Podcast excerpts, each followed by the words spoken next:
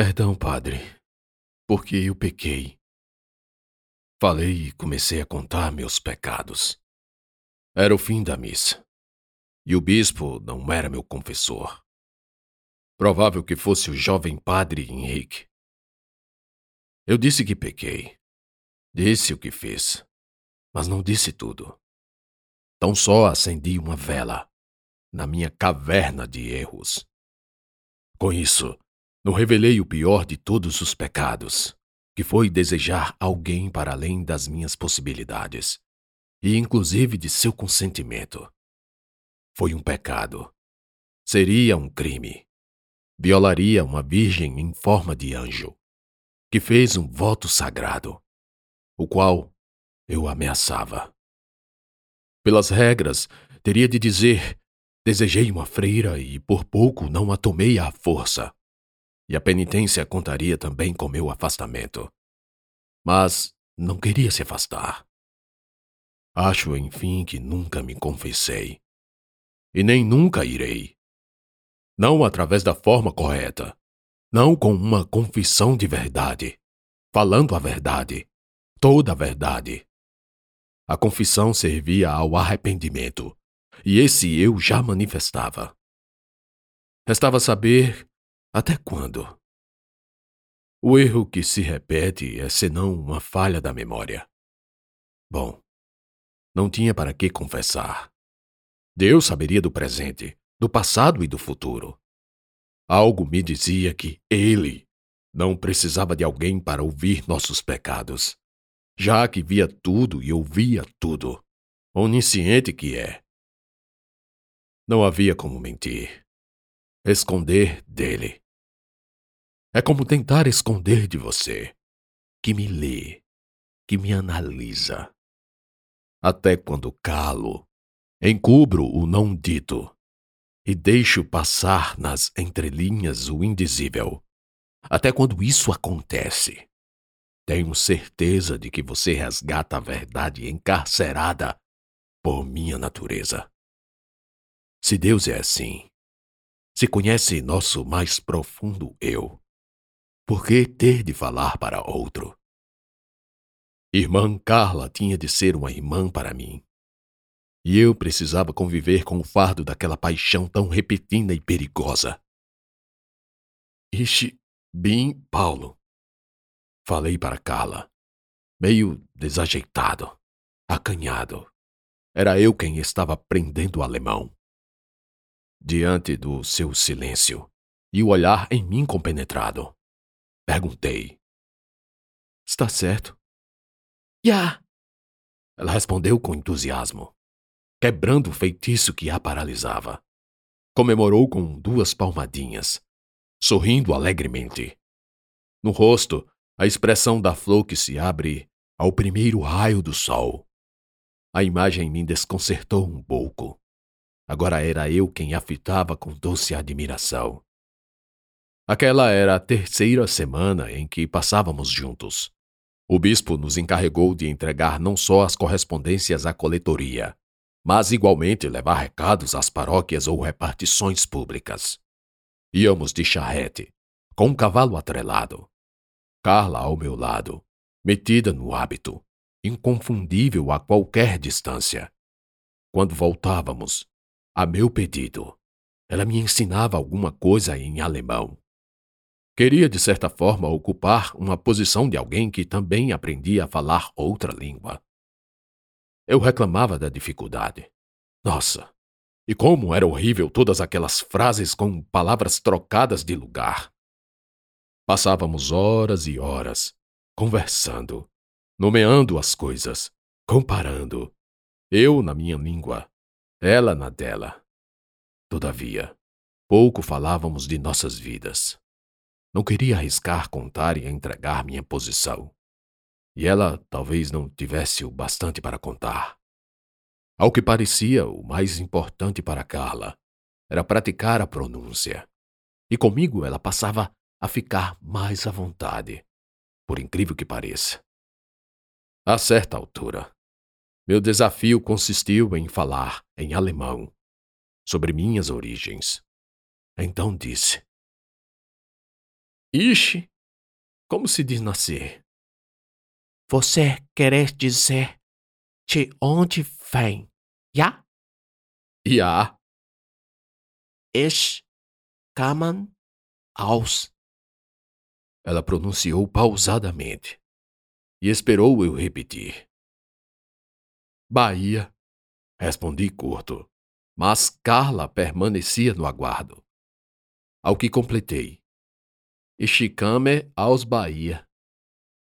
Ja, Mas eu sou alagoano. so du bist alagoano. Ja, tu piste alagoano.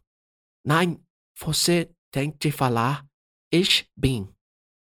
Ah, entendi. Ishbin alagoano. E você? É, como se pergunta? Woher kommst du? Vorrea camistu. Indaguei e ela respondeu. Ich komme aus Bayern. Por que nas perguntas palavras trocam de lugar? Repeti uma dúvida que minha rebelde inteligência exigia explicação.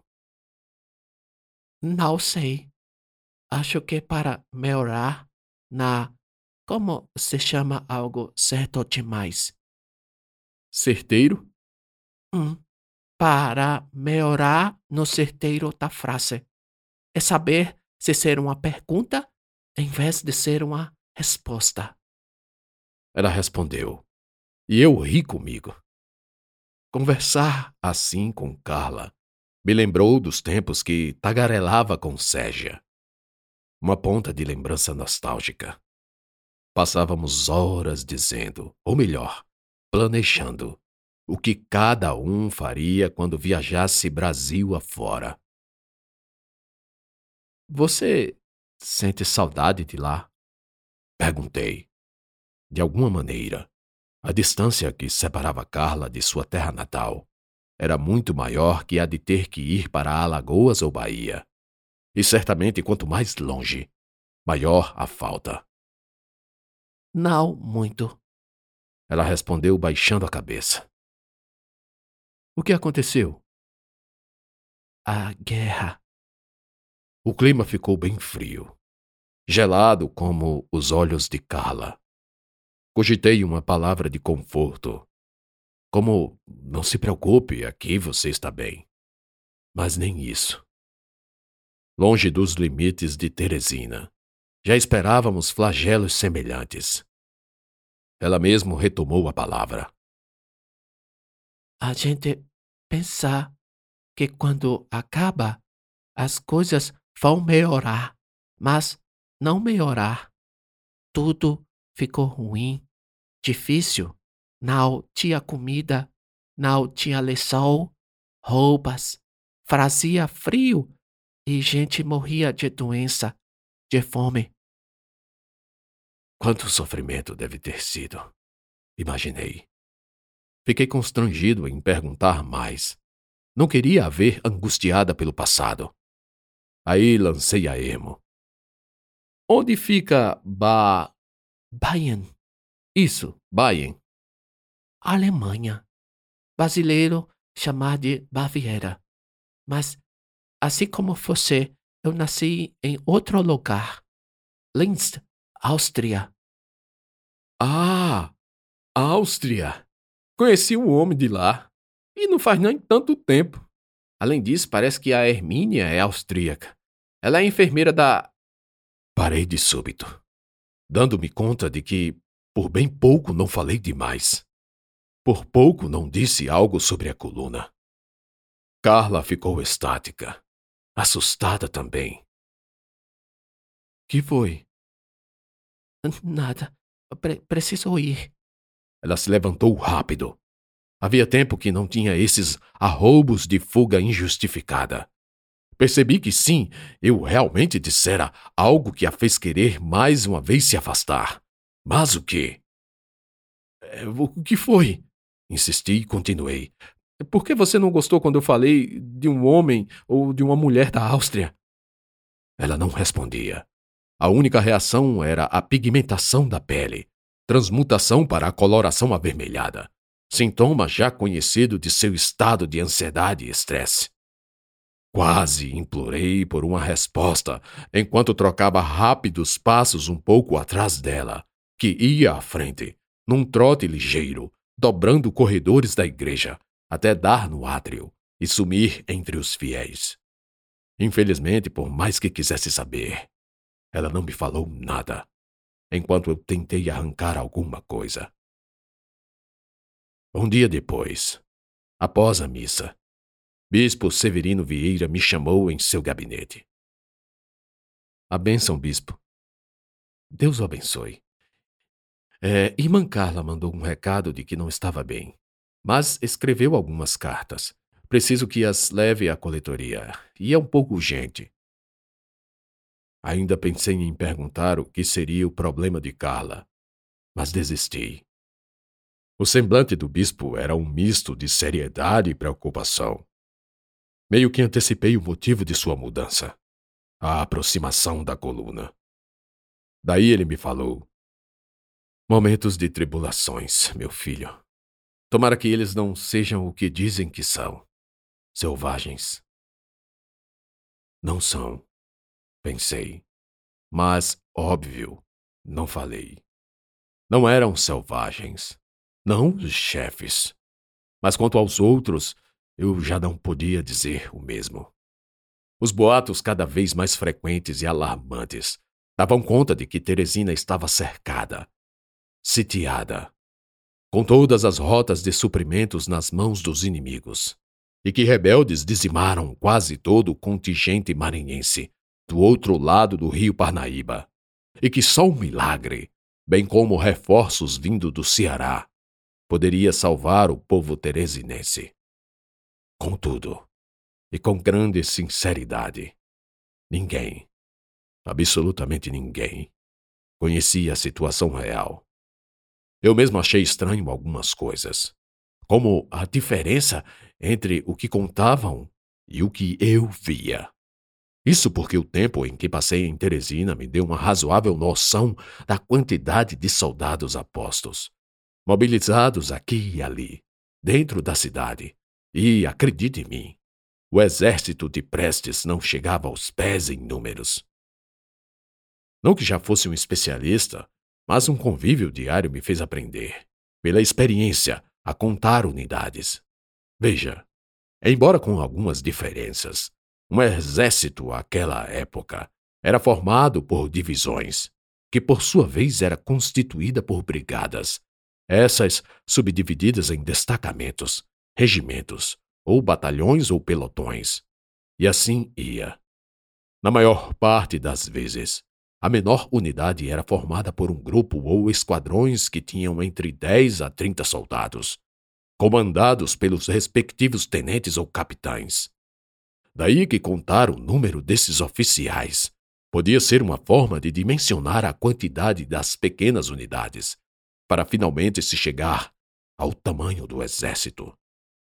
Luiz Carlos Prestes e Miguel Costa comandavam pouco menos que 1.500 homens, com a metade fora de combate, doente ou ferida. Em números redondos, ao que lembre, eram aproximadamente cinco ou seis destacamentos, formados por cinco batalhões, de até 50 soldados. Aconteceu que eu, atrás das linhas inimigas, dentro de Teresina, Vi chegarem certa vez quatro caminhões com capacidade para transportar 30 soldados cada. Isso num único dia que fui à intendência, pois era diária a chegada de conscritos recrutados, voluntários, militares, entre outros, vindo de outros lugares. E por que o desespero do povo? Porque a coluna Prestes trazia consigo muito mais que soldados trazia a história de um grupo de guerrilheiros que saíram do sul e que eram invencíveis, invictos, que por um ano andaram devastando cidades, vilas e vilarejos, sem que ninguém os impedisse, que eram protegidos pela feiticeira, a velha macumbeira que fechava o corpo de cada um, fortes guerreiros gaúchos, veteranos das revoluções, maragatos e chimangos, juntos e misturados, com seus rifles, carabinas, espadas, cutelos, baionetas, sem contar a beleza meio germânica, o que nem era verdade, e o feitiço que os louros de olhos azuis lançavam sobre as mulheres, esposas e filhas, que caíam nas graças deles, para em seguida serem violentadas. Isso apavorava qualquer um. Peguei as cartas e fui. No caminho, pela primeira vez solitário, senti falta de minha companheira e professora de alemão. Abri a boca da bolsa e vi, amarradas num lenço fino, vários envelopes de cartas. Puxei e comecei a ler os remetentes e destinatários. Mesmo com a carroça trepidando pelo efeito das rodas nas ruas de paralelepípedo. A maioria das cartas seria enviada à Nunciatura, cujo destinatário era o arcebispo Enrico Gaspari. O bispo Severino me explicou que a Nunciatura era como uma embaixada da Santa Sé, que por sua vez era, palavras dele, o país de Cristo aqui na terra, sendo o Papa seu representante. Assim, como um país ou Estado, a Santa Sé poderia ter embaixadas, chamadas de nunciaturas, espalhadas por outros países. O que será que o bispo diz ao embaixador? Pensei. E pensei também qual consequência haveria após a violação daquela carta. Minha curiosidade era imensa para tudo que fosse novo, e aqueles envelopes eram o que de maior novidade eu podia contar. Obviamente, as cartas que resumia passava antes pelo crivo do bispo, que as lia, ainda que com um balançar de olhos. No fim, se não disse, repito, era algo monótono. Desisti de abrir e passei outras e outras, até que cheguei nela. A carta. A carta que mudaria minha vida, de uma vez por todas. O remetente era Padre Paul Honório